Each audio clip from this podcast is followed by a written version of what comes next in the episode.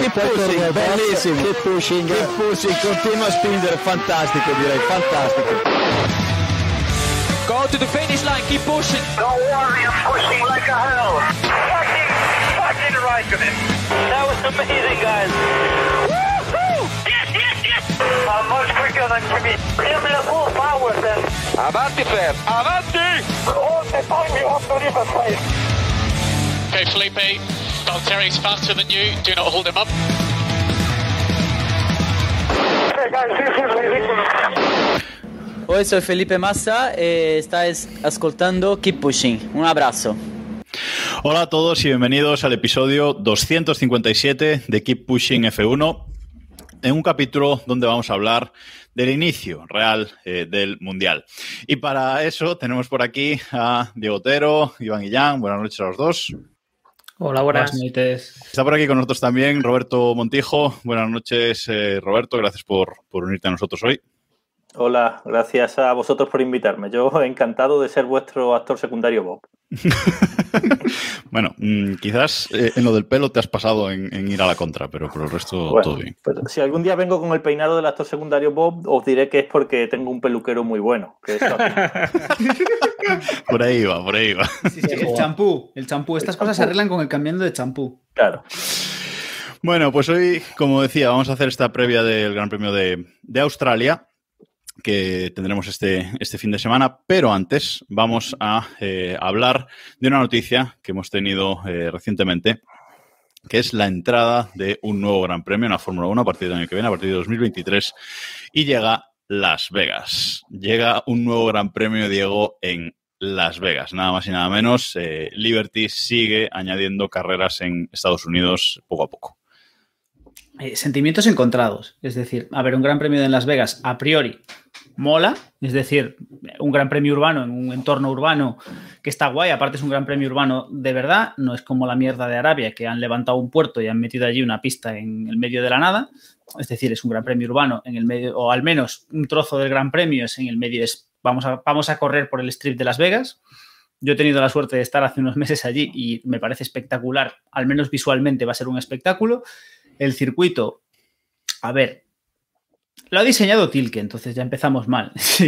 Vemos, vemos un poco el circuito y no parece que vaya a ser una gran cosa, pero yo creo que la clave de esto, y, yo, y estoy a por apostar que todos estaremos bastante de acuerdo en que nuestra opinión de Las Vegas depende casi más de qué circuito se va a caer para dar sitio a Las Vegas, porque tenemos la esperanza de que se caiga alguno y que esto no sea simplemente sumar y sumar.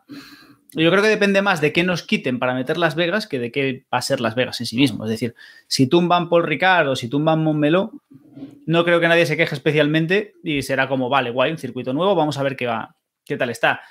Si nos quitan Spa, Australia, Mon Montreal, a lo mejor lo de Las Vegas ya no es tan divertido. Bueno, eh, sí, es, pero vamos a intentar quitarnos de eso, o sea, no pensar en qué van a quitar, sino centrarnos un poco en esto que nos han eh, presentado, este circuito que nos han enseñado, un circuito de, largas rectas, curvas de 90 grados varias, una curva, bueno, bastante redonda también, eh, lo estamos viendo ahora en el directo de Twitch, por cierto, gracias a todos los que estáis ahora mismo en twitch.tv barra F1, siguiendo en directo esto eh, un martes a las 9 eh, más, a las 9 y un poquito. Roberto, ¿qué te parece a ti el circuito? Bueno, a mí lo que más me gusta es una cosa que ya ha comentado Diego y es que es urbano de verdad. O sea, el asfalto de verdad es urbano y eso aporta, digamos, algo extra, porque a mí no me sirve de nada ir a Miami o ir a Arabia Saudí, donde los circuitos son urbanos porque están los muros cerca, pero el asfalto es el, típico de circuito. Eh, luego, a mí no me gusta la acumulación de carreras en los mismos países. O sea, es que al final, entre las carreras de Estados Unidos y las del Golfo Pérsico van a ocupar medio mundial. Porque. A ver, pero por tamaño. Es decir, sí, sí, ya, el volumen ya, de ya. carreras en Estados Unidos y en Europa, pues dices, venga, va, te lo compro. Y so sobre el asfalto, hay que. O sea, asfaltar van a asfaltar fijo, porque te digo yo que con los boquetes que hay ahí no pasa un Fórmula 1. Ahora sí. habrá que ver cómo asfaltan. Bueno, yo había leído que iba a ser, asfaltarán porque no dejarán un boquete, pero que iba a ser, digamos, una, un asfalto urbano, realmente urbano. Es lo que había leído yo. Bueno, aquí el tema, no sé a ti si te gusta el trazado, Iván, porque uno de los quizás críticas eh, más grande que le podamos hacer a este, a este circuito es lo que es la recta de rectita de, de salida y de meta, eh, y lo que es la zona de, de, los boxes, pues lo han puesto ahí un poco en, en, una esquina, en un descampado que hay, que es el sitio que tienen para, para montar todo el, el tinglao que, que, necesiten y quizás eso desluce un poco, ¿no? Sí, eh, a ver, al final han hecho lo que han podido con las circunstancias que tenían. Me parece, como dice Diego, que es llevar la Fórmula 1 al centro de, Las Vegas, ¿no? Y no es lo mismo que lo que hemos visto con Nueva York, ¿no? Al final Fórmula 1 no ha ido a Nueva York, pero ha habido Fórmula E y la Fórmula E ha ido a New Jersey, en el que se ve de fondo algún rascacielos eh, lejano en, de Nueva York, ¿no? Entonces creo que eso sí que sería deslucir un poco el, el tema. A mí me parece que está genial y, y, creo que no debe, no debe penalizar a Las Vegas el que haya otro circuito como este, ¿no? Eh, creo que la oportunidad de correr en Las Vegas no debe perderse porque tengamos pues Singapur, Bakú, Arabia, Jeddah, etcétera. O sea que creo que antes debería salir Jeddah y Bakú, etcétera, que, que, este Gran Premio, ¿no? Me parece que si nos ponen cinco circuitos, uno en el centro de París, otro en Las Vegas, otro en Nueva York, pues creo que sería bastante positivo de cara al deporte, ¿no? Espectacular por lo, por lo menos. Bueno, estamos, parece que todos de acuerdo que, que nos, en principio, a priori, es una idea que, que, está bien, que nos gusta, aunque Diego, todos habríamos acabado la recta, o sea, la meta en el Velagio, o sea, evidentemente. A ver, a mí la recta de meta me pone muy nervioso. Es cierto que logísticamente es muy complicado porque no hay dónde meterlos. O si queremos meter los boxes a la altura de la recta de meta, no hay, Cristo, no hay Cristo que los meta porque no hay dónde meterlos. Pero visualmente es que la recta está en un sitio de mierda. De hecho, eh, ahora revisando otra vez el plano del circuito, yo no sé por qué, pero en mi cabeza la recta de meta era la recta de atrás, pero por lo que estoy viendo en el plano, la recta de meta ni siquiera es la recta de atrás, la recta de meta es, un, es, una, un, esquina. Es, un, es una esquina, o sea, que, sí. Que, que, poco menos que no van a caber los coches ahí, es decir, va a ser un poquito, o sea, está ahí la, la recta de meta está de adorno. Bueno, eh, decíamos, de este, de este circuito a priori nos gusta. Eh, ¿Te preocupaba también, Diego, hablando por el grupo de, de Telegram, que vayan a cerrar la gran avenida eh, entera? Eh, para la Fórmula 1, cerrarla por lo menos pues cinco días o una semana mientras hacen todo el... Me, me sorprende. Es decir, me, llama mucho la atención que vayan a cerrar el strip, pues eso, unos cuantos días, porque tendrán que, entre que preparan el circuito de más tendrán que cerrarlo durante, durante unos cuantos días. Yo no sé si cerrarán el, eh, el ancho entero o cortarán solo medio, media calle, pero con los bichos de coches que tenemos ahora mismo también la cosa está complicada. No sé, yo, yo, yo, creo, Roberto, que, que, a lo mejor con cerrar la mitad de la avenida, o sea, uno de los sentidos, porque creo que son tres carriles por sentido, algo así. A lo mejor, tres, a lo tres, mejor cuatro, sí. es suficiente y pueden dejar circulación por el otro lado. Pero bueno, ese era su problema en cualquier caso. A, mí, a mí lo que me llama la atención es eh, cómo están volviendo, que también ha habido debate sobre esto, cómo están volviendo estos circuitos de rectas tan largas, tan pocas curvas y tal. Y digo están volviendo porque eh, los circuitos antiguos, míticos, que están muchos de ellos idealizados, eran algunos así. El, el ejemplo más claro es Hockenheim. Hockenheim, el Hockenheim sí. antiguo era recta y la zona del estadio. Eh, y están volviendo, y yo creo que en parte el espíritu de la Fórmula 1 primigenia de los 50 está volviendo con mayores eh, medidas de seguridad, por suerte. Pero ese espíritu de pura potencia, de menos ser revirado y tal, no sé cómo lo veis. Sí, es verdad que suena raro. Yo la primera vez que vi el circuito de, de Azerbaiyán dije, ¿esto qué es? O sea, y es verdad que el de Azerbaiyán tiene toda la zona de la ciudad vieja, que ahí sí que es bastante revirado, pero el resto del circuito, eh, pues eso, son larguísimas, larguísimas rectas, curvas de 90, y dije, ¿esto qué es? Y la verdad es que nos ha dado eh, muy buenas carreras. Así que no sé, Iván, tú qué opinas, pero no tiene por qué darnos malas carreras esta, este circuito así con No, desde luego que no. De hecho, Arabia, pues le ponemos todas las pegas También. que queramos, pero tiene su punto distinto, ¿no? El tanta velocidad entre muros es algo que, que, no hemos llegado a practicar en otros sitios. No tiene nada que ver con Singapur, ¿no? Que son circuitos. A mí me, pare, me parece que pierde un poco esa exclusividad y creo que ese es más el problema, ¿no? Es igual que Mónaco. Antes era el único urbano y ahora prácticamente, pues bueno, es no uno más porque es totalmente distinto, no mucho más estrecho y no tiene nada que ver. Pero, por ejemplo, Singapur sí que es un buen ejemplo, ¿no? Singapur era una urbana nocturna, era la segunda urbana directamente en una ciudad eh, después de, de Mónaco, ¿no? En, por lo menos en la Fórmula 1 moderna. Y la primera nocturna de la historia en 2008. Y ahora eh, tenemos la mitad del campeonato con carrera nocturna, ¿no? Llevamos, creo que los últimos tres grandes premios del año pasado y los tres primeros de este, o los dos primeros de este, han sido nocturnos. O sea que al final, pues bueno, cuando vas a Singapur, pues ya no es algo distinto, ¿no? Es una más. Entonces, eso es lo que me parece que, que se pierde, pero bueno, no me parece mal. Desde luego, pues lo que decía, me parece que, que está bien, ¿no? Nueva, o sea, Nueva York, Las, Las, Vegas me parece un buen destino para la Fórmula 1. Y hay que recalcar, joder, que todo esto viene por un hype o una afición que se está creando allí eh, espectacular, ¿no? En Estados Unidos, lo decía Domenicali, ¿no? Hace dos años no sabíamos si íbamos a llenar el circuito de las Américas y ahora vamos a tener tres carreras prácticamente con todo vendido desde meses antes. O sea que está siendo un éxito.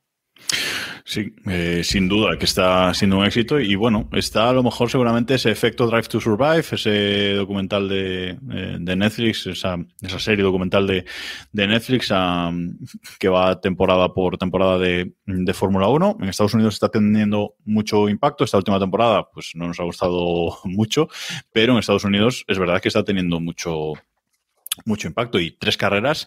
Y bueno, yo creo que van a seguir buscando la carrera de Nueva York. Es decir, eh, veremos qué consiguen con, con, eso, si hacen un Fórmula E o consiguen meter los coches en, en, la Gran Manzana, que eso ya sería, bueno, el, top, ¿no? Pero tres carreras, porque no sé, Roberto, si has visto el vídeo de, de Miami, del circuito de Miami, que ha salido, salió ayer, creo. Sí, justo me la ha pasado, me la ha pasado Iván justo, justo antes de, de empezar el directo.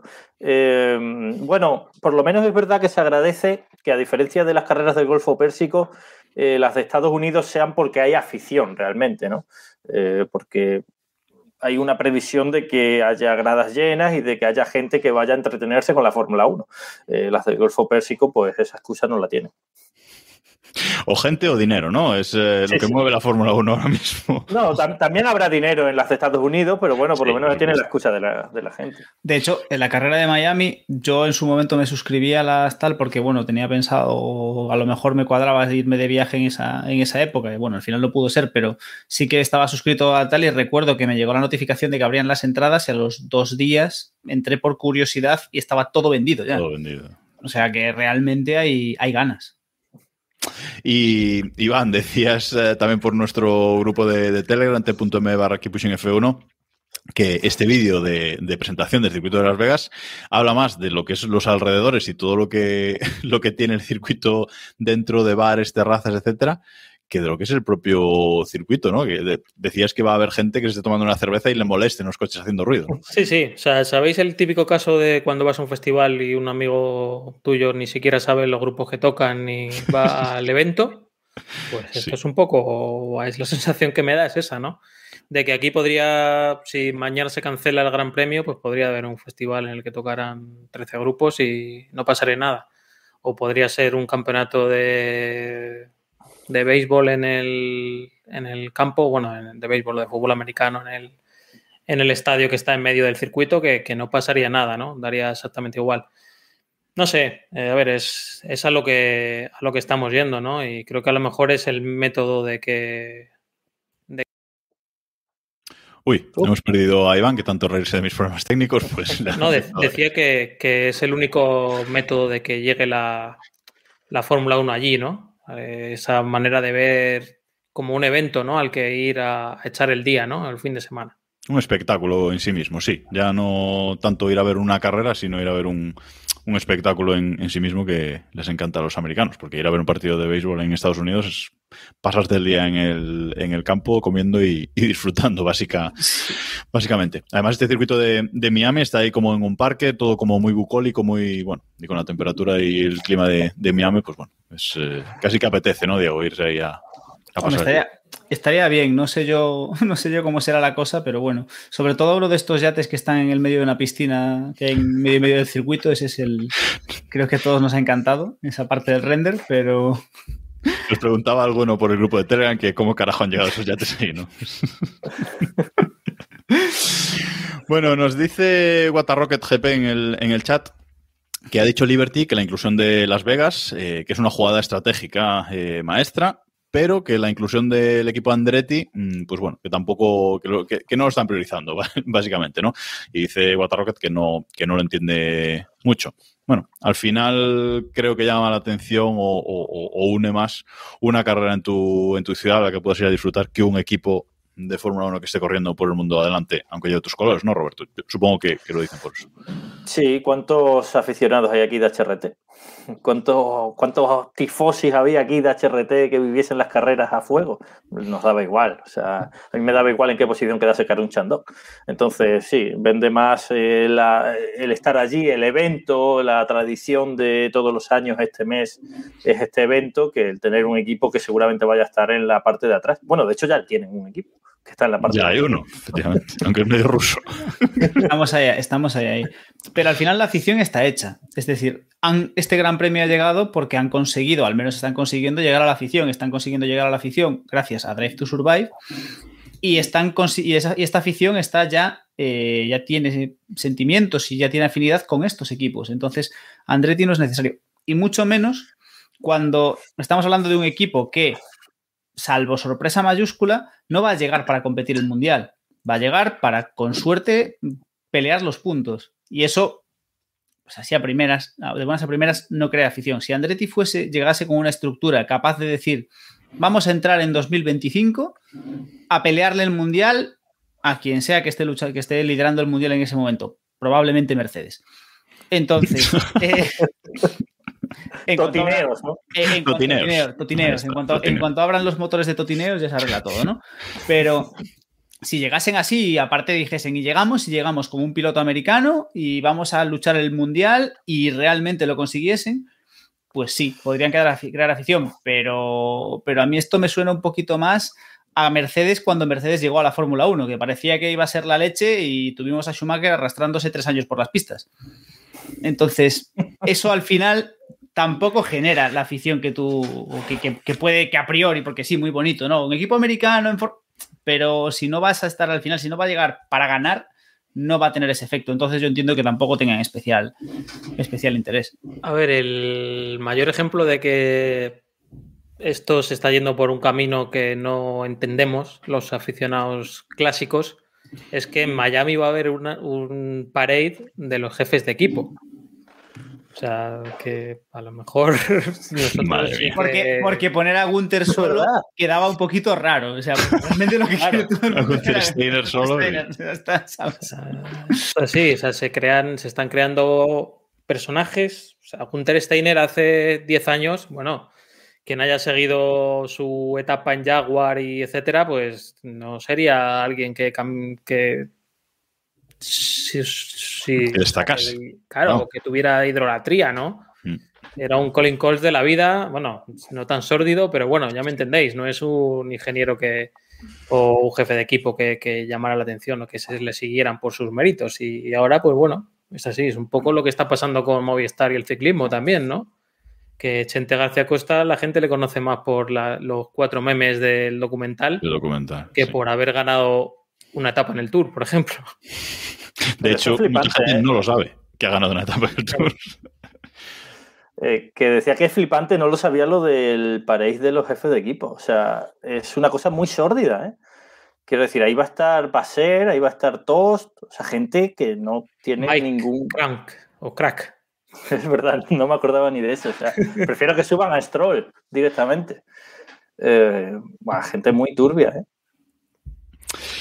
Nos decía antes, por cierto, JMunoCF1 en el, en el chat, que ojalá Pirelli, eh, hablando del asfalto de Las Vegas, que ojalá Pirelli lleve las C5, ¿sabes? Y la líen. Básicamente, ¿sabes? Eso es lo único que, que- que esperamos. Bueno, y avanzando, avanzando un poco, nos preguntaba también Ruelas-17 si ya habíamos hablado de qué circuitos pueden quedar fuera para, para que entrase eh, Las Vegas. Y no, todavía no habíamos hablado y vamos con ello ahora, porque eh, Las Vegas sería la carrera número 24, contando con, con Sochi o contando con el Gran Premio de Rusia, se celebre donde se celebre, que parece que no va a seguir, pero de momento eh, ahí está. Sería la carrera número 24, supuesto límite del Acuerdo de la Concordia actual. eh, y parece, que luego hablaremos, que todavía hay circuitos ahí que, que pueden entrar eh, más, con lo cual alguno eh, tiene que caer. No sé si tenéis candidatos, no los que queremos, porque Claro. nos cargaríamos la mitad de Oriente Medio, sino los que pensamos que, que van a, a caer, porque se ha hablado incluso, Diego, de que Spa está en peligro, justo ahora que lo están reformando. A ver, yo, yo creo que Spa, es- o es- deseo que Spa no se caiga. A ver, así un poco de memoria, yo creo que Francia es candidato muy interesante Ojalá. a caerse. Porque es un. por- Porque realmente apareció de la nada cuando nadie contaba con ese gran premio, no nos ha traído nada, mm, no ha tenido éxito, no es, no es un Qatar que esté aquí enchufando maletines de billetes a lo loco para que se mantenga el Gran Premio.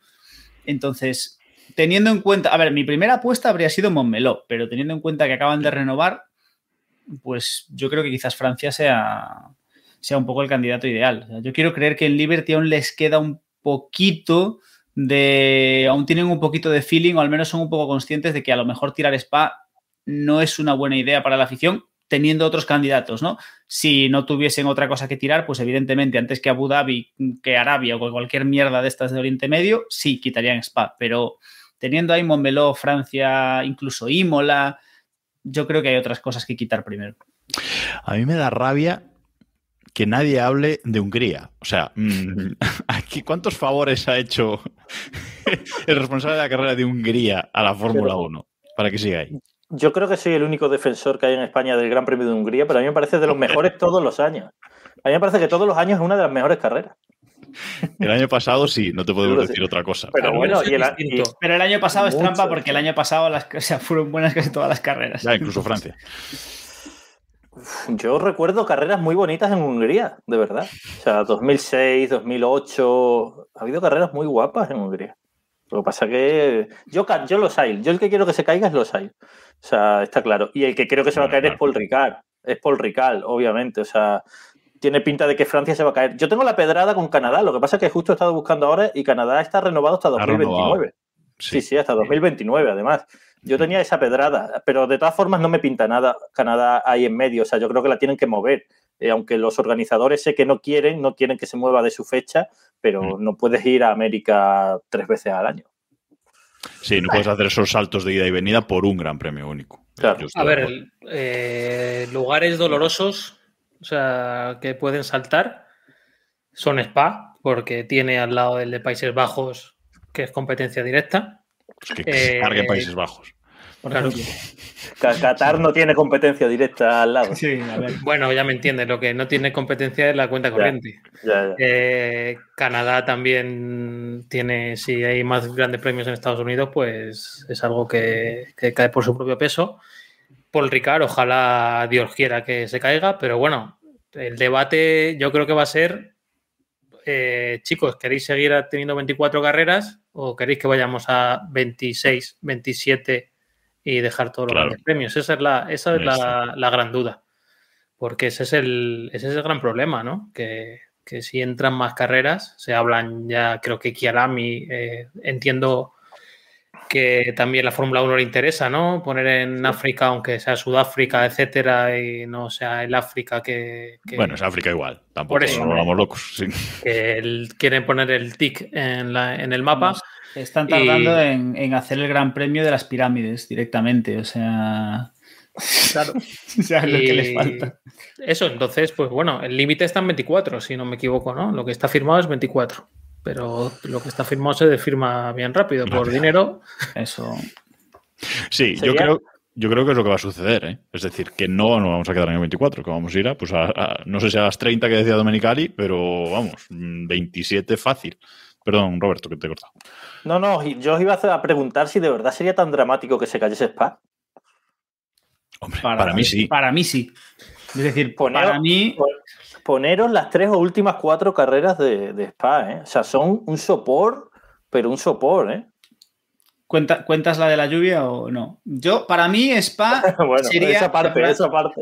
Para mí solo hay dos grandes premios que me dolerían más que, se- que, que- que se cayese Spa. Sí. Monza, ¿Qué son? No. Monza y Mónaco. No, eh, serían Australia y Montreal. Bueno, Montreal y Australia. Ahí, ahí. sí, sí, a mí también. Mira. Sí, a mí O sea, también. y Suzuka, ¿eh? también. A Suzuka me dolería, pero prefiero que se caiga Suzuka que se caiga Spa. Uh, Yo no. Bueno, y a, to- y a todas Yo estas, no. y a todas estas no estamos pensando en que tiene que volver China, ¿no? A mí, a, lo a lo mejor es una opinión impopular, pero a mí el circuito de China me ha gustado un montón. A mí el circuito de, Chan- de Shanghái con esa recta de atrás larguísima y esa frenada enroscándose, a mí me ha gustado un montón ese circuito. Da buenas carreras. ¿eh? No sé si era también porque era a principio de año casi siempre, pero bueno. El problema es que tenemos una cuota ahí de la cuota del petróleo, que son Claro, tres, es cuatro Claro. grandes premios, que el año que viene serán cinco, eh, dentro de dos serán seis, que van creciendo y que son copias uno del otro y que no aportan nada realmente.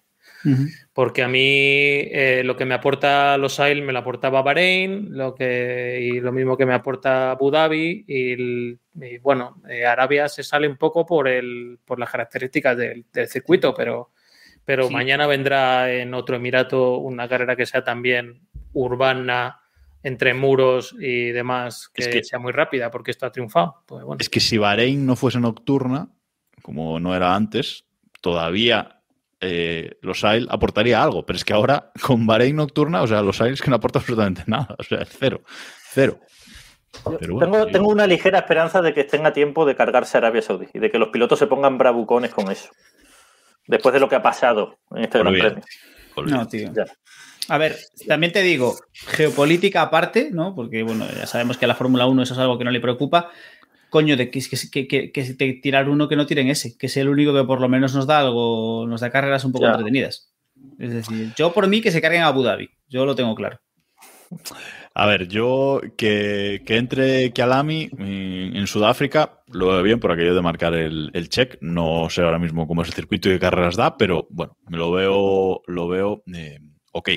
Pero joder, eh, para mí que volviera Sepang sería la releche y eso que el CEO ha dicho que, que lo descartan. O sea, que, que ese es un circuito que, que no va a volver. Pero que volviera en China y China y Malasia con, en Sepang, a mí me, me encantaría, la verdad. Qué poco valorábamos Sepang eh, cuando lo teníamos, ¿eh? Y ahora. Es el único tilcódromo bueno, junto a lo mejor con el de las Américas. O sea que. Pero yo, China, tengo la sensación de que eso no, de que ya está. De que con yo el no cuento del. Sí, yo también, Con sí. el COVID más o menos se desligaron, aquello nunca dio dinero y es como, venga, ya está. Ya se les ha pasado. Yo creo que no. Se eh, renovaron hasta 2025, ¿eh? hace un mes o dos. China. pues no sé. O sea, no perdón, hace un mes. En noviembre renovaron hasta 2025, pero no sé si, si eso se habrá caído o no, porque, en fin, el mundo cambia muy rápido. Nos dice, nos dice Sánchez de Castro eh, en el chat en directo que Bakú se lo podían follar. Eh, es decir, no le gusta. Pues yo creo que ahí sí que hemos tenido carrerones siempre. Incluso, vamos. mm, Siempre. Es que siempre ha pasado algo. Siempre hemos tenido buenas, buenas carreras. Así que, eh, bueno, creo que no, no va a pasar además, porque ahí eso entra dentro un poquito de la cuota casi de Oriente, ¿vale? ¿Qué más? Tenemos un vídeo por ahí de David, por cierto, hablando, hablando de él, que nos cuenta alguna cosilla. Antes de seguir y cambiar un poco de, de tema, ir ya así con la previa de, del Gran Premio de, de Australia. Vamos. Hola chicos, bueno, hoy la Champions me impide estar en Keep Pushing. Eh, como veis, incluso hasta me he cortado el pelo para tan magna ocasión o algo. Eh, bueno, a ver, eh, rápidamente, lo de Las Vegas a mí me parece la leche. Siempre es bueno volver a, Estados Unidos, aunque estamos empezando a rozar muy, muy por dentro el palo. A mí esto de las 23 carreras me parece una ida de manos absoluta, pero es que lo de las 30 carreras, que yo creo que al final sí van a llegar a, producirse, eh, me parece muchísimo peor. Si para entrar Las Vegas eliminan grandes premios históricos, tipo el de Bélgica, que no creo, o, o otros que pueden gustarnos más o que pueden aportar mucho más al campeonato, pues que no se haga. Ahora bien, para calzarnos grandes premios mm, aburridos, tipo, y lo siento mucho, Gran Premio de España en Montmeló y demás zarandajas, bienvenido sea Las Vegas. Es evidente que el efecto Netflix tiene mucho que decir en esta, en esta entrada. Así que no podemos sino congratularnos porque aunque el circuito en sí no parece que vaya a ser gran cosa, sí es verdad que nos puede dar muchas alegrías si la carrera al final resulta ser eh, entretenida como parece que así va a ser. De momento pasta hay por un tubo. Ya hemos visto el vídeo de Miami, por ejemplo, de cómo van a ser los alrededores. Vamos a ver si luego el Gran Premio sale bien. Y seguramente, hombre, mal se tiene que dar para que por el Strip de Las Vegas nos, no tengamos un escenario que sea más que entretenido. Así que nada, vamos a ver si para la semana que viene puedo estar y ya sabéis, keep pushing, suscribíos y esas cosas, pagadnos. ¡Y! Bueno, hacedle caso a David si no estáis viendo el Twitch, dadle a, a suscribiros. Eh, bueno, un poquito lo que, lo que hemos hablado, ¿no? Destaca la gente en el chat, pues el pelazo de David, un corte de pelo, pues eh, acorde a las circunstancias que se van a vivir la semana que viene.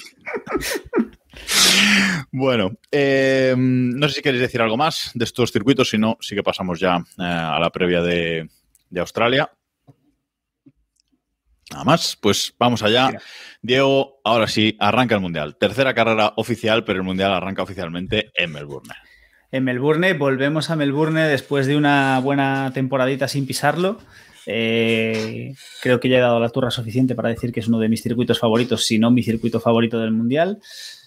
Eh, un Y sin Melbourne que ha cambiado. montañitas, Cuidado. Y sin montañitas. Es que es un gran circuito sin montañitas. Eso, eso tiene mucho mérito. Y bueno, horarios locos, aunque este año no nos queda tan, tan mal de horarios. Creo que, creo que tenemos la. Creo que nos cae sobre las 8 de la mañana. Que recuerdo años en lo que es lo que era bastante más duro. Y lo más destacado de este Melbourne es que nos lo han cambiado. Han hecho modificaciones en el circuito que personalmente no me convencen del todo. Veremos qué tal, Veremos qué tal sale, pero a ver, para a mí personalmente Melbourne es un circuito que me encantaba y que creo que funcionaba bien tal cual estaba. No tengo muy claro por qué todos estos pequeños y no tan pequeños ajustes, no sé. Bueno, decir que, que son cambios que, que ya se anunciaron para 2021, se van a usar este año por, por primera vez. Y a saber, eh, pues han redondeado más eh, algunas curvas, como la 3 y la, y la 6. Lo más destacado, yo creo, que es eh, la eliminación de la chicane de la recta curva de atrás, eh, que yo creo que es un error, ahora lo comentaremos. Y la curva 13, la- la- esa frenada, la han hecho más cuadrada, más de 90 grados, pues para que los pilotos tengan que reducir eh, más en esa, en esa frenada. Mm, como digo, a mí personalmente creo que sobre todo la eliminación de la chicane es un error, pero bueno, lo veremos. No sé, Roberto, ¿qué opinas tú sobre estos, estos eh, cambios? De momento, viendo. Sí, Claro. sí, no, lo mismo, lo mismo. O sea, no me, no me gustan, eh, no me gusta que se quiten curvas para poner rectas, porque en las rectas todos saben acelerar. eh, donde se ven las diferencias es en las curvas. Entonces, eh, no, no. Y luego, además, lo, como ha dicho Diego, a mí coincido con él en que Albert Park es uno de mis circuitos favoritos. Y entonces, cualquier cambio que le hagas ya corres el riesgo de estropearlo. Y estoy convencido de que va a ser peor circuito de lo que era antes. Y luego, eh, ¿a qué se debe? Eh, yo creo que es bastante evidente a que los coches ahora son autobuses. Eh, son súper Sí. largos y entonces para no tener que maniobrar en las curvas, dar marcha atrás, como los autobuses cogiendo una curva en pico, ¿no? Pues Y igual. pitando. Para, claro, para no tener, para no tener que, hacer manio- maniobras, pues las hacen más redondas y tal, más rápidas. Bueno, es la nueva Fórmula 1. Además, eh, mm, Iván, hay que tener en cuenta que han aprovechado para reasfaltar completamente la, la pista. Aquí recordemos que partes de esta pista es, es- calle, es, carretera normal, y han aprovechado para reasfaltar todo. Sí, es un circuito muy delicado por eso, ¿no? Eh, no es, bueno, es urbano, ¿no? Porque está dentro de una urbe, pero es un trazado que está al lado de, rodea un, un lago, ¿no? Y, y bueno, siempre era delicado, ¿no? El- había bastantes baches. El piano de la entrada meta lo han conocido muchos pilotos, ¿no? Y el muro que está al lado. O sea, es muy traicionero. Y bueno, pues eh, yo estoy encantado, ¿no? Yo creo que ya- lo que dice Diego, ¿no? Ya ha llegado la hora de ir a un circuito de día eh, con, con un montón de, de escapatorias de, de hierba y de, y de tierra, ¿no? Que, que penalizarán los errores. Y nada, eh, sobre los cambios, creo que esa chicane es la que menos aportaba, realmente. O sea, si tengo que cargarme una curva de circuito, a lo mejor me cargaba esa. Pero está claro que estos cambios eh, están hechos pensando en la generación anterior de coches. Eh, se entró un poco el drama, ¿no? De que había pocos adelantamientos y demás. Y veremos a ver si nos han pasado, ¿no? Con, estas, con estos cambios, ¿no? Si no eran necesarios, ¿no? Para esta generación de, de coches. Hay que contar que en Albert Park eh, corre la Fórmula 1, Supercars y poco más este fin de semana y no se vuelve a usar en todo el año. O sea, no es como otros circuitos que se hacen modificaciones para que corran MotoGP o otras categorías. Entonces, pues bueno, yo creo que, que estas modificaciones, pues a lo mejor se han, se han excedido un poco, ¿no? Y más, Ras- hablamos de excesos, hay que mencionar, no sé si lo ibas a hacer, ¿no? Espera, espera, espera, espera. Antes de eso, antes de ese exceso que es brutal, eh, iba a comentar que asfaltado completo, calor, porque recordemos que en Australia eh, está en una, estación diferente a, a la nuestra, está en verano, y eh, Pirelli lleva el C2, el C3 y el C5. Da un salto aquí de, de neumáticos. Neumáticos blandísimos para, para Australia, como digo, calor eh, y reasfaltado completo. Mm, veremos, ¿eh? veremos qué, qué pasa con, con los neumáticos, porque va a ser además eh, una prueba completamente diferente a lo que hemos visto en, en las dos primeras del año, que eran carreras nocturnas. O sea, veremos cómo le afecta el calor, Roberto, a estos nuevos neumáticos eh, Pirelli de este año. Sí, ojalá veamos Bahrein y no, y no Arabia Saudí, ¿eh? porque Bahrein fue un drama de neumáticos y Arabia Saudí volvieron las Piedrelli de toda la vida. Y ojalá veamos más Bahrein porque al menos le da más variedad a las carreras. Eh, los de Arabia Saudí eran muy predecibles. Bueno, Sí. eh, Diego, sí. No, no, iba a decir que eso, que yo creo que todos estamos, siempre preferimos, teniendo en cuenta que las Pirelli, entre comillas, bien no van a funcionar nunca, pues que se, que se, que se degraden por lo menos, que nos aportan ahí un poco de, de variedad estratégica, ¿no? que, siempre, que siempre estará bien. Y vamos con el exceso que decía, que decía Iván antes, porque si la semana pasada nos quejábamos de que no nos gustaba que pusieran dos zonas de DRS seguidas, eh, por aquello de, de que se adelantaban y se readelantaban los, eh, los pilotos. Bueno, pues en Australia, en este circuito que tampoco es tan largo, nos han puesto cuatro. Eh, la primera zona de DRS en la recta principal, tras la chicane la segunda, que es eh, una zona corta, y luego en la nueva recta de atrás, sin chicane, han puesto otra zona de, de DRS y tras, la, tras las dos siguientes curvas, otra cuarta zona de DRS. Es decir, cuatro zonas de DRS. Sí que es verdad que aquí me gusta más el tema de que solo hay dos zonas de, de detección, eh, Iván. Quizás eso pueda arreglarlo algo. Esto no lo arregla ni, ni- ni Dios. la verdad. Yo no entiendo absolutamente nada de esto. Pero no, nada. no se entiende mucho. No se entiende mucho. Entiendo que tenían a lo mejor en el plano del 2020 o 2021. Bueno, hay que decir que en el 20 iba a haber tres zonas de DRS. Sí. Eh, han metido esta cuarta, ¿no? Porque se han cargado la curva en la que la van a meter. Eh, el caso es que yo no, no me lo explico, la verdad. O sea, esto estaría decidido antes del inicio del campeonato, pero me parece bastante excesivo. Eh, Sánchez de Castro nos dicen en, en el chat que hagan todo, que para eso que hagan todo el circuito con DRS y al carajo. No, pero es que casi es todo el circuito con Es, DRS. es más de medio circuito de DRS. A ver, siendo justos, realmente casi, casi hay dos. O sea, lo que hay son dos zonas de DRS. La zona 1 y 2 es una continuación. Lo que pasa es que tienen una chica en el medio. Y la 3 y la 4 es lo mismo. Es, es, es como una doble zona. Porque supongo que se creerán que con ese cacho de recta no les llega, ¿no? Lo que decíamos, pues probablemente para los coches del año pasado tiene sentido. Pero después del esperpento que hemos vivido en, en Arabia el fin de semana pasado, hace dos fines de semana, eh, yo creo que ya... A ver, es de eso. Yo puedo aceptar, venga, puedo comprar que en, que, en Australia no han tenido tiempo o no han tenido margen de acción para cambiar esto, pero yo de verdad espero que se replanteen las zonas de DRS en los próximos grandes premios, porque es que es que es un poquito es un poquito absurdo todo. Confías, Roberto. Para mí, no, para mí esto se carga la esencia de la Fórmula 1. Eh, pero cuando digo esto no me refiero a lo que va a pasar en Albert Park, sino al DRS en general. Para mí el DRS se carga por completo la esencia de la Fórmula 1. Eh, la esencia de la Fórmula 1 no es, no es ser MotoGP. Eh, es lógico que sea más fácil adelantar con una moto que con un coche, porque una moto ocupa menos que un coche. La esencia de la Fórmula 1 es que los adelantamientos sean pocos, sean difíciles y sean muy recordados. Es, igual que si comparamos el fútbol con el fútbol sala. Un partido de fútbol sala va a acabar 7-5, 5-4, eh, 4-3. Un partido de fútbol acabará 0-0, 1-0, 1-1. Pero conseguir el gol es tan difícil que cuando se consigue es muy complicado. Eh, yo hice el otro día una reflexión y desde que implantaron el, el DRS en 2011 hasta hoy, recuerdo muy pocos adelantamientos memorables. Muchos adelantamientos, pero realmente memorables de decir, Dios, este adelantamiento está en la historia de la Fórmula 1. Recuerdo cuatro o cinco y casi todos son sin DRS. Bueno, pues un speech eh, anti-DRS espectacular. Y, y, y, indiscutible. O sea, para mí es un speech indiscutible. Al final es eso, no tiene ningún sentido. Y menos con los monoplazas que de este año que, si bien hay que tocarlos un poquito, pero bueno, sí que yo creo que.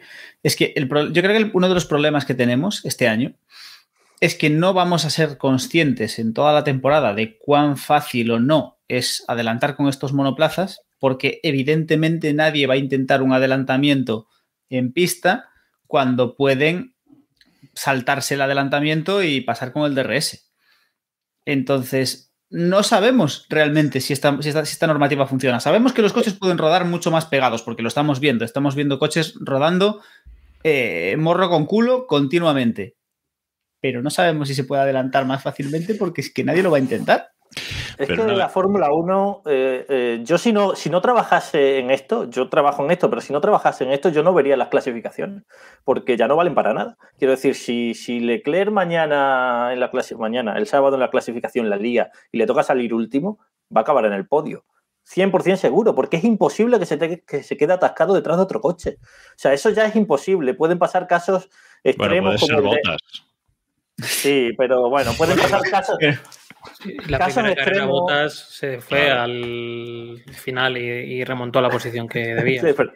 es verdad. Pero casos extremos como el de, el de Hamilton con Alonso el año pasado, en un circuito de los que de verdad dan pie a luchas, como Hungría, pero casos así, casos así aislados. Normalmente, ahora mismo en la Fórmula 1 actual, tú pulsas un botón y como tu coche es más rápido que el del otro, pues no tienes nada que hacer. Y es más difícil todavía ver la valía de los pilotos. Más que antes, que ya era difícil. Yo creo que tienen un poco de miedo a, a que haya una carrera aburrida. Porque es como se maneja ahora todo, la, todo en la realidad. Mañana si hay una carrera aburrida, Uf, ya la Fórmula 1 va cuesta abajo, no sé qué, tal, eh, ya no hay tanto interés por los fans y demás. Es como se maneja todo en, en, el día a día y creo que deberían tener una visión más a largo plazo, ¿no? Eh, me parece que la carrera aburrida llegará, y a lo mejor este fin de semana o el que viene o el siguiente, pero va a llegar. Lo importante es que la historia sea entretenida y la historia es el mundial. Quiero decir, tú en una serie buena, tú, si la serie es buena y es interesante, tú te tragas un episodio malo, porque estás todo el rato con la tensión de, vale, no está pasando nada, pero como pase algo, cambia la historia general, que es el mundial. Entonces tú te puedes tragar un episodio malo. Eh, el problema no es que haya carreras aburridas, es que haya mundiales aburridos. Y los últimos mundiales, salvo el último, que fue la, la leche, han sido todos un tostón infumable que antes de empezar sabíamos quién iba a ganar. Yo creo que aquí influye mucho Liberty, ¿eh? es decir, nos olvidamos a veces de que esto ahora lo llevan americanos y esto y, los, y el ritmo que esperan los americanos es totalmente diferente. Lo vemos en las series de televisión que sabemos que, quitando honrosas excepciones, las series americanas son para tontos, es decir, es la serie que puede tener el mejor argumento del mundo, pero necesitan explicarte absolutamente todo porque son para tal y necesitan ese punto de emoción. Y yo creo que tienen este rollo Drive to Survive, que de hecho lo estamos viendo en Drive to Survive, de hay que montar, hay que montar espectáculo, hay que montar circo, hay que montar tal. Y aún por encima venimos de la temporada más entretenida en ni nos acordamos. Entonces no van a tolerar que bajemos el nivel. Se quiere, queremos otra vez el mismo, otra, otro 2021. Y probablemente no son capaces de medir qué es. O sea, probablemente les falle, yo creo que les falla el análisis de por qué fue interesante 2021, entonces nos creemos que porque hayan 50 adelantamientos por carrera, esto va a ser entretenido y no es así, pero no sé si están capacitados o si están haciendo correctamente el análisis. En cualquier caso, démosles un voto de confianza, llevamos dos grandes premios. Dos grandes. Pero luego en los Estados Unidos, el, el, deporte rey y el deporte que más triunfa es el béisbol. Que es, es el un deporte, coñazo. Es el deporte más aburrido del planeta. O sea, no hay nada más aburrido que el béisbol. O sea, que los estadounidenses saben hacer que algo aburrido sea rentable. O sea, que lo hagan también con la Fórmula 1. Cuando, cuando Diego dice americanos se refiere a estadounidenses, que nuestros amigos Perdón. chilenos a lo mejor sí que le importan las carreras, sí que le gustan las Perdón, carreras perdón aburridas. por el, perdón por el patinaje. No, no, es habitual. Eh, pero el problema, volvemos al debate de siempre, el DRS es un parche en la Fórmula 1 desde hace muchos años, es un parche que a mí me parece bien porque es un parche que arregla cosas, pero es que no arreglan el problema, no arreglan el problema real. No arreglan el problema real, que es que los coches son enormes. Volvamos a coches pequeñitos y ya está. Poníamos este, esta semana, la semana pasada, en el grupo de Telegram, t.m barra keep pushing F1, una imagen, un, vídeo sacado de, de Reddit, que, en el que se ve el tamaño del R25 al lado del Alpine de, de esta temporada. Y es que es un bigardo enorme, es casi el doble de grande a lo ancho y casi que a lo largo. O sea, mm, ese es el problema real. Lo decías tú antes, Roberto, con lo las modificaciones de circuito de Australia, son autobuses, ¿no? Entonces, Sí, sí. ese es el problema. Haz coches con efecto suelo, pero hazlos más pequeños. Que yo no entiendo este caminar hacia adelante de hacer los coches cada vez más grandes. Es algo que no me cabe en la cabeza. Pero es eh, el gran cambio viene por los por este tipo de motores. Seguridad. Los motores. Y por la Bueno, seguridad. en, te- en teoría ellos venden que seguridad, que el morro tiene que ser enorme de largo para que, bueno, pues para que los accidentes sean más seguros, pero es que yo no recuerdo que cuando yo empecé a ver Fórmula 1 en 2002, 2003, 2004 se matase la gente. O sea, yo no recuerdo ningún accidente mortal. El primero que vi, el único si que no he visto se- yo si es el no de se mató Bianchi. Kubica- si no se mató Kubica, Claro, claro, Es que- o sea, no sé. Yo el único accidente mortal que he visto fue el de Bianchi en Fórmula 1 y no fue por porque el monoplaza fuese inseguro. Bueno, sí, por el halo, pero vaya. No fue Pero, por nada más. pero al final el, es el motor, tío. Es el motor que. y las baterías, sí. Eh, Sí, es el motor que falta la mitad y las baterías que le han puesto ahí que pesan más que el resto del coche. Sea, no hay más. Y es el camino hacia el que, hacia el que vamos. Bueno, está, está habiendo un debate en el chat de Twitch interesante sobre cuál es el, el deporte más, eh, más aburrido, porque nos hemos metido con el béisbol, pero. A ver, yo creo que, yo, yo creo que está. Nos dicen que subestimamos el ciclismo, que el tenis, que no Yo sé creo qué. que está entre el tenis y el ciclismo. ¿eh? O sea, yo creo que están ahí ahí. Pero- El tenis es muy. Ahora que estoy jugando al tenis es muy divertido de jugar, ¿eh? pero es muy aburrido de ver, yo lo reconozco. Es muy aburrido de Discrepo ver. totalmente. A ver, no está aquí Sánchez de Castro, que es el fan número uno del tenis, eh, como deporte retransmitible por televisión. Pero vaya, el béisbol es peor, ¿eh? O sea, el béisbol, el béisbol es infumable, de verdad. Es infumable. A mí este tema de que ahora he salido Alcaraz y vayamos a tener otro tenista español durante no sé Sí. cuántos años luchando por Prepárate, todo, me pone prepárate. Sí, Porque es que ya es como si fuera mi hermano para la gente, ¿sabes? O sea, ya es como de la familia, para la gente que no le conocía hace dos meses. Además, como es chaval, como es joven, Sí, sí. Es, es ya como hay que arroparlo, ¿no? Yo pensaba en Carlos Sainz, ¿eh? porque ni, ni Dios hablaba de, de- habla de Carlos Sainz en esos términos, ¿no? De que hoy, mira, el nuevo heredero y tal y cual, y, y hoy, ¿sabes? Carlitos y nadie habla en esos términos. Pero bueno, ya está. Ya lo. Porque, ¿sabes por qué? Porque nadie, para bien o para mal, nadie confiaba, eh, o casi nadie confiaba en las capacidades de Carlos Sainz de ganar un mundial. Y está ahí. Sí, siguen sin confiar. Sí, sí. Claro, efectivamente, siguen sin confiar. Y lo va a ganar, lo va a acabar ganando. Para darle el morro a todo el... Es así. Bueno, en fin, eh, es lo que hay, formas diferentes de, de ver las, eh, las cosas. Eh, previa, para acabar la previa de, mm, de Australia, tenemos algunas, mm, algunas noticias y es que vuelven, por fin, Vettel vuelve al inicio del Mundial, Diego. Mm, ahora sí, dice, bueno, esto de, esto de Arabia y, y Bahrein, bah, yo... Ya está. Y hasta que se suba el Aston Martin la primera, los primeros libres y se vuelva a pillar COVID. ¿Sabes? O sea, porque vamos con el hierro ese, no yo. Por cierto, que se ha, se ha empezado a abrir un debate sobre si mm, los pilotos con COVID ya este año, si están bien físicamente, deberían o no correr, ¿no? Porque por, el tema de Ricciardo también, etcétera, ¿no? Es decir, si, si ellos se sienten bien, se sienten fuertes y no tienen síntomas, y aunque tengan COVID y aunque tengan que guardar unas medidas de prevención X, sí, no deberían correr igual, ¿no, Roberto? No sé cómo lo ves tú. Eh, en MotoGP ac- ac- acaba, acaba de pasar una cosa muy sospechosa, muy rara, porque eh, Nakagami, un piloto japonés que corre con el equipo satélite de Honda, dio positivo en COVID y lo anunciaron, creo que fue un miércoles, un miércoles por la tarde, anunciaron que había dado positivo en COVID y que se perdía la carrera. Y casualmente el jueves por la tarde dijeron, oye, que le acabamos de hacer un test, ha dado negativo y va para allá, va para Argentina, estaba en España, va para Argentina. A mí eso me olió muy raro y... y yo estoy de acuerdo en que yo creo que ya está bien, o sea, bueno, tiene COVID, si se sabe, pues ya está, que, que corra, que se guarden las precauciones necesarias y ya está. Igual que corren con gripe o con fiebre, muchas veces Hamilton ha corrido varias veces con fiebre y lo ha el contado, pues bueno, oye, al final eh, ya con todo el mundo vacunado, casi todo el mundo, pues es lo que es lo que hay. Eh, nos dice Rocket eh, GP en el chat que los que tengan COVID que pierdan 10 posiciones en parrilla y listo. Bueno, pues aquí Claro. como ahorran el servicio. Es una...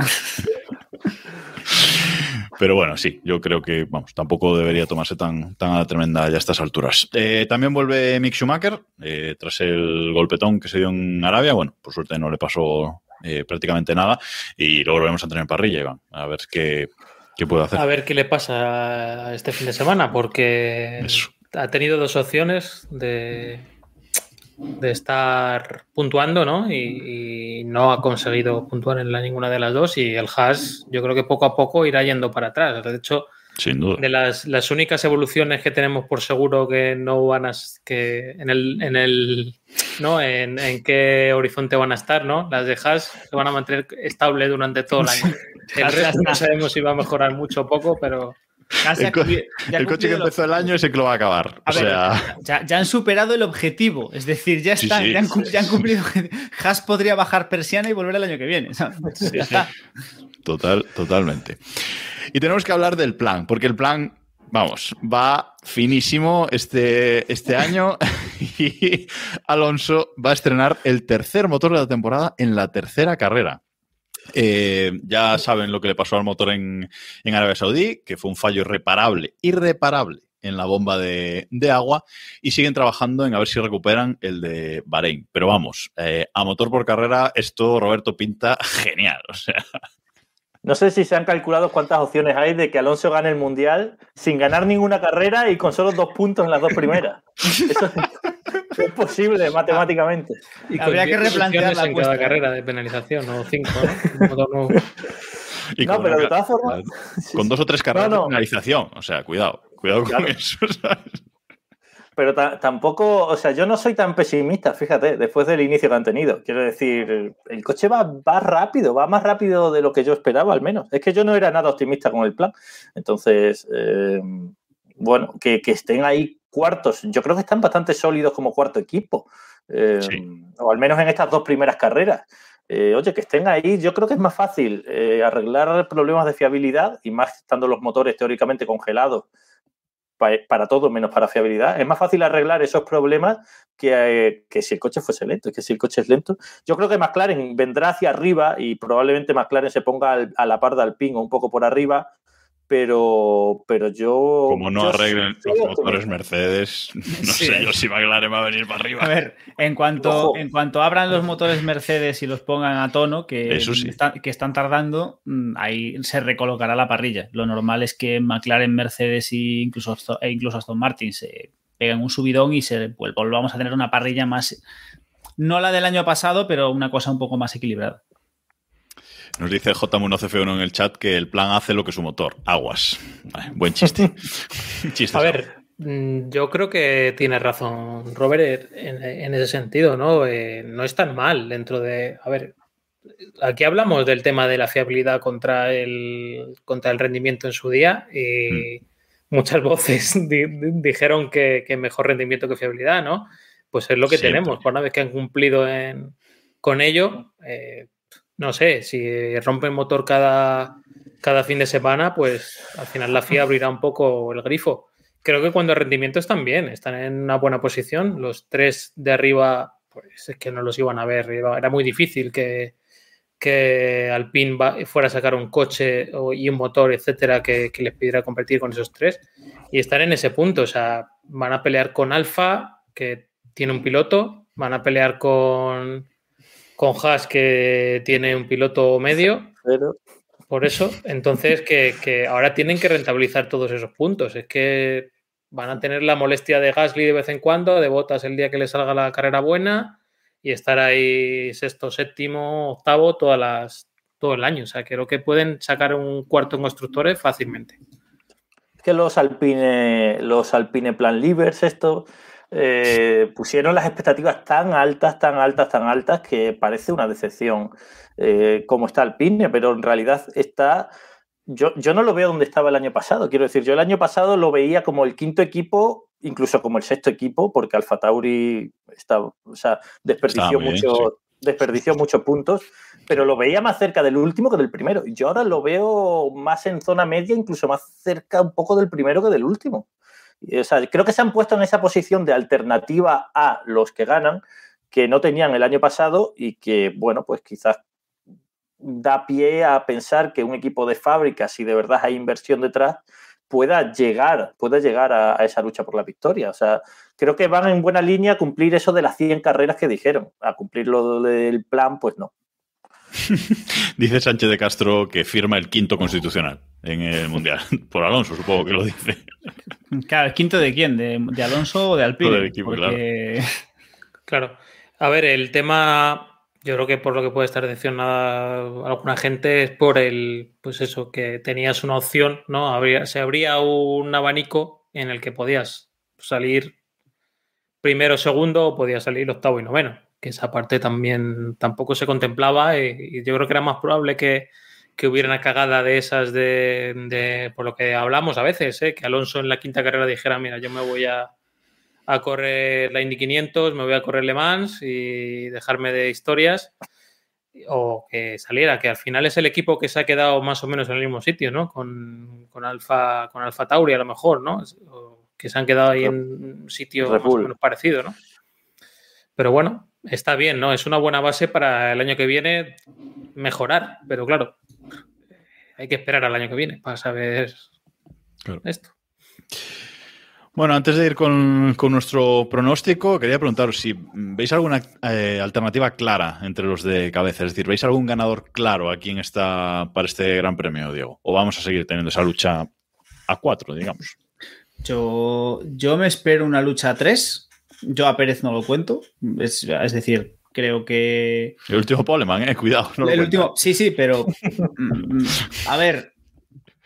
Si me. Ojalá me calle la boca y esté ahí y se mantenga, ¿vale? Pero. Pero hoy por hoy, para mí, Pérez está un pasito por detrás de, de los otros tres. Entonces, yo sí veo una, una carrera a tres. Espero que Carlos se ponga un poquito a tono, porque es cierto que no ha tenido suerte y no ha rendido tanto como Leclerc y eso empieza a ser preocupante. Es decir, sobre todo si Verstappen se. Si Verstappen espabila. Pero a ver, siendo justos y siendo honestos, eh, si no pasa nada, lo normal es que gane Leclerc. Entonces, a partir de ahí, eh, lo que todo puede pasar. Iván. Yo creo que no va a ser una carrera tan cerrada entre los dos como ha sido estas dos. No, no va a ser una lucha a dos tan fácil. Yo creo que va a haber más alternativas. Creo que el tema estratégico que hemos pasado un poco de largo de, las, de los neumáticos va a, dar, va a dar guerra. Y creo que va a haber safety cars o problemas de este tipo en, en Australia. O sea, la pasada de A frenada. ver, de- liada, yo creo, sí. Sí, Hombre, la pasada de frenada de Juan Yuzu va a ser contra el muro. eh, la frenada de Stroll típica en la vuelta 4 va a acabar mal. ese tipo de cosas van a pasar. Entonces, pues creo que vamos a tener una carrera más, más táctica y demás. No va a ser tan uno contra el otro peleando. Y creo que todas estas historias de del Mickey Mouse, ¿no? Que ha llamado, creo que lo ha llamado así Horner, ¿no? De, de jugar el uno con el otro creo que en estos circuitos de muros nocturnos y, y demás, no sé, como que los pilotos están más incentivados a hacer ese tipo de cosas, ¿no? Es una situación como más rara, ¿no? Como más de simulador y demás. En un circuito de verdad, pues a lo mejor tengo yo que verlo, ¿no? Como cómo los pilotos se van a atrever a hacer ese tipo de tonterías o de cosas eh, con, una, con un- puzolana al lado y demás, que saben que si cometen un error o si se pasan largo en una curva al adelantar el uno al otro, se, se pueden quedar sin carrera. Yo creo que se lo van a tomar más, no más en serio, ¿no? Sino que van a tomar un enfoque más común, ¿no? Por así decirlo. ¿Qué insinúas? ¿Que no vamos a tener una lucha por pasar segundo por el detector de DRS? No, porque aquí ¿Por solo hay una, hay una no. bueno, no, pero enganchas con la siguiente. ¿eh? O sea, Bueno, sí, hombre. Eh, iba a decir una cosa que ya me he olvidado con esa tontería. Bueno, Roberto. Eh, ah, iba a decir que cuidado con la estrategia. Eh, hemos dicho que Pirelli lleva de sus neumáticos más blandos aquí, calor, eh, asfalto nuevo. cuidadito con, con la estrategia y que no haya ninguna aliada de, de Pirelli. Hamilton dice que los neumáticos no van bien. Sí, ya lo está diciendo. Ya, ya lo está diciendo. ya. Y Verstappen, ¿eh? que ha pasado a modo llorón. Ojo. Ojo. Yo creo que con el título, yo creo que con el título de campeón del mundo te dan como una, una- un carné de ya puedes quejarte. No, ya ahora ya puedes quejarte, ya puedes decir todo lo que tal. Como un videojuego se te habilitan nuevas capacidades. El, car- el carnet C. El carnet C. Roberto, ¿qué opinas? ¿Cómo va a No. ser esta carrera? Bueno, yo en el, en el Albert Park de siempre, yo creo que sería favorita Ferrari, ¿no? Por lo, por lo que hemos visto en las primeras carreras, parece que eh, Ferrari va mejor en curva, en ese tipo de curva. Eh, pero claro, mm, no es el Albert Park de siempre, es un Albert Park nuevo, mm, con más velocidad punta en tuyo, así que yo sigo dando un poco por delante a Ferrari, pero podemos tener carrera igualada. Luego, es lo típico que llevamos tres años esperando que llegue este circuito, creemos que van a pasar muchas cosas y vamos a tener tostón, pero bueno. Bueno, esperemos, esperemos que, que no, y no tengamos que esperar a Hungría para tener una buena carrera. Recordemos que el año pasado, en los circuitos en los que más ganas teníamos de que corriesen por la emoción fueron los que nos dejaron luego las carreras más tostones de. Es verdad, y los que pensábamos que iba a ser un tostón nos dejaron unos carrerones de la leche. Eso, eso Sí. es verdad. Así que, así que veremos. Veremos qué, qué pasa aquí. Bueno, eh, pronósticos. Eh, vamos allá. Eh, podio, bueno, recordando, Hamilton ha hecho las seis últimas poles en, Australia eh, y solo ha ganado eh, una vez. Así que pole no garantiza victoria ni siquiera con un Mercedes. Eh, pronósticos, ya sabéis, podio y el décimo primero. Voy a empezar yo para que podáis ir eh, pensando. Yo voy a decir que por fin victoria de Carlos Sainz, doblete de Ferrari con victoria de Carlos Sainz, segundo Leclerc eh, y tercero Sergio Pérez, para darle un poquito en el morro a, a Diego. Décimo primero, Stroll. Iván, Va a tirar por eliminación, ¿no? Va a cargarse al resto. Eh, pues aquí iba a decir Sainz, pero ya copiar. anda. Puedes copiar, ¿eh? No pasa Pues voy a nada. decir Pérez. Bueno, Viva México. ¡Viva el vino! Pérez, Leclerc, Sainz. Y un décimo. eh, pues yo qué sé, ¿qué más da? Eh, Sunoda. su no, vale. O sea, apúntalo, que esto es muy Sí, importante que lo apuntes. Diego, Eh, Leclerc, Verstappen, Carlos. Me parece. el único sensato O del sea, o podcast. sea, me parece. Estadísticamente puede salir mal, pero bueno. Eh, y un décimo. pf, Hostia, me cuesta mucho porque me- creo que se va a piñar, pero voy a decir que Gasly. Vale. Y Roberto, Yo voy a apostar también con- por, por Carlos Sainz. Eh, carrera movida, además carrera así nocturna que la gente no se entera mucho, pega perfecto con, con el personaje. Así que gana Sainz. Nocturna, Para que no se vea- nocturna. para que no se vea mucho en la tele. Claro, exactamente. No, nocturna a ti. No, Claro, nocturna a ti, claro, claro. Digo que la gente El no se entera mucho. El informativo de mediodía del domingo ya no lo cuentan. Claro, exactamente, exactamente. Ya pasa por debajo del radar mucho. Eh, gana Sainz, segundo voy a decir eh, Verstappen y tercero Leclerc y un décimo Hamilton. Joder, Hostia, tío. joder, pobre. Lo peor, lo peor es que es factible, tío. Lo, lo- lo peor de todo es que es factible. Bueno, nos pregunta, ya que estamos hablando de, de eso, eh, nos pregunta Bata Rocket GP en el chat que si vemos factible la resurrección de, de Mercedes, que dónde los eh, ponemos, porque en algún momento Mercedes tendrá que, que resurgir, Iván. Es que mm, algo tendrán que hacer. No les va a dar tiempo quizás para esta carrera todavía, pero algo estarán No, haciendo. yo creo que para esta carrera no. Eh, es que es un gran melón de cuál es el problema real de los Mercedes. Yo estoy seguro de que es el motor. Diego lo ha comentado hace un minuto también, que es el sí. motor, pero ellos insisten en que no. Entonces, eh, pues, A ver, hay un hecho, pues, es cierto que realmente no sabemos lo que pasa, pero hay un hecho indiscutible y es que los, los, los peores, o sea, los monoplazas que acaban últimos todas las carreras son los motorizados por Mercedes, excepto Mercedes. Que no olvidemos que con toda esta crisis es el tercer equipo. Es decir, a nivel Sí, sí. rendimiento y demás, es el tercer equipo. Entonces, Sí, el problema, todo parece indicar que es el motor, ese motor. Bueno. No, digo, tercer, tercer equipo en el Mundial van segundos. O sea, cuidado. Vale, sí, pero pues todos, sabemos, todos sabemos las circunstancias. pero Sí, sí. si, si- si nada cambia de aquí a final de temporada, Mercedes quedará tercero en el Mundial.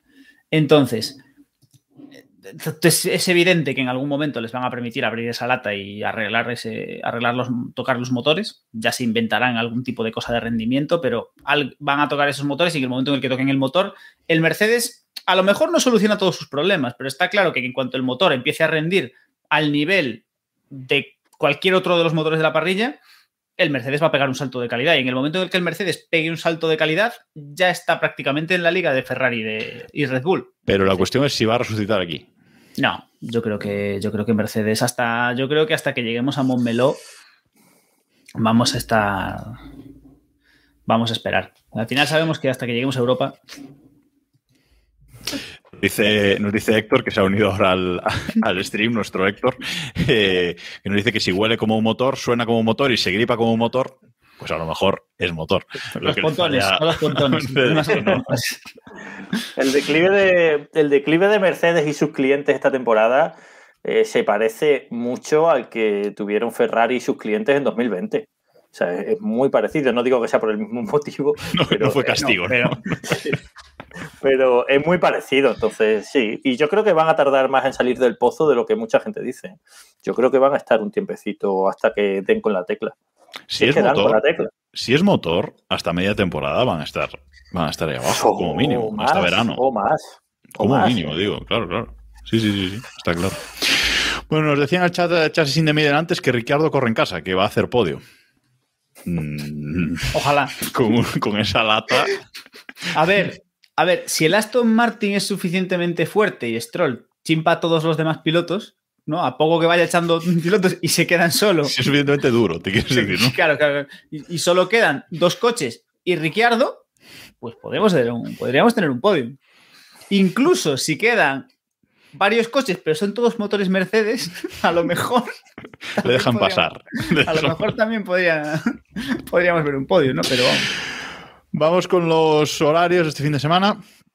Que seguimos con horarios raros, pero este fin de semana toca, toca madrugar. Toca madrugar un, un poquito. Si queréis ser fieles seguidores de la Fórmula 1, tenéis que madrugar. Aunque luego, si tenéis razón, luego podéis verlo repetido a la hora que os dé la gana, pero no. Hay que estar ahí en directo, chicos, para seguirlo además en el grupo de, de Keep Pushing de, de Telegram, t.m barra Keep Pushing F1. Algún Eh, día abriremos el melón de los de las retransmisiones de Dazón y de que estas amables personas suban el streaming de 7 horas del, por día sin cortar y que, luego no seas verdad. capaz- y que luego no puedas ver una clasificación ni una carrera en condiciones. Ahí lo toman todos sin cortar, Diego. Bueno, Seguimos.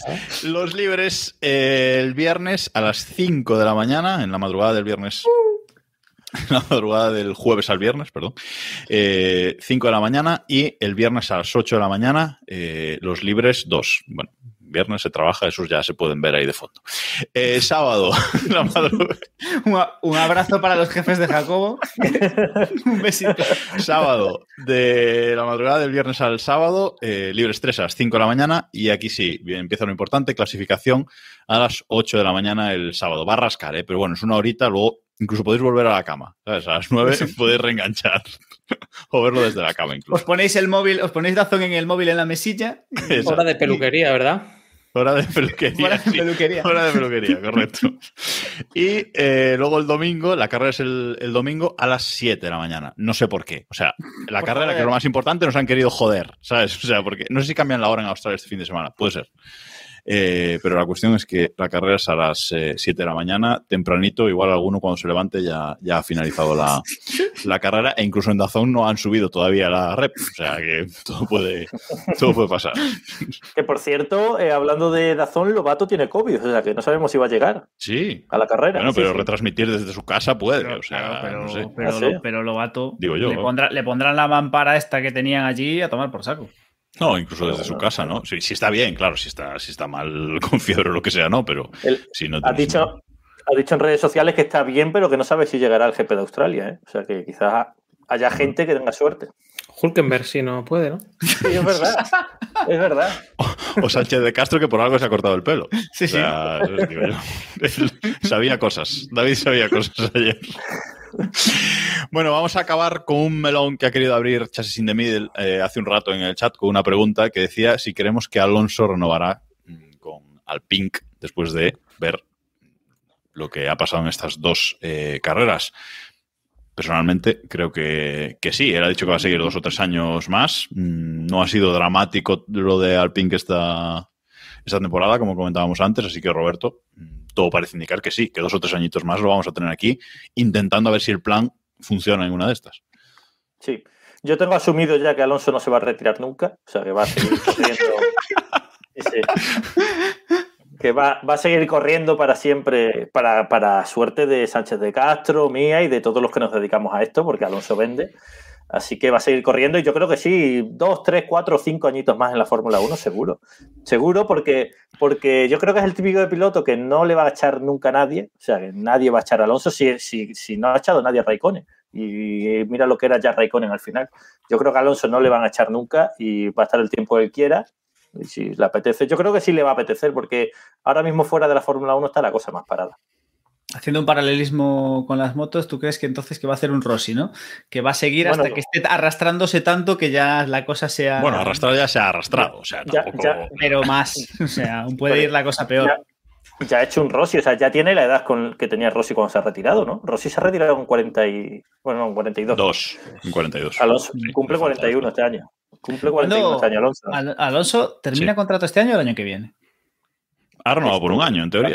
Sí, va año a año, tiene cláusulas de año a año, pero bueno. Nah, no creo que.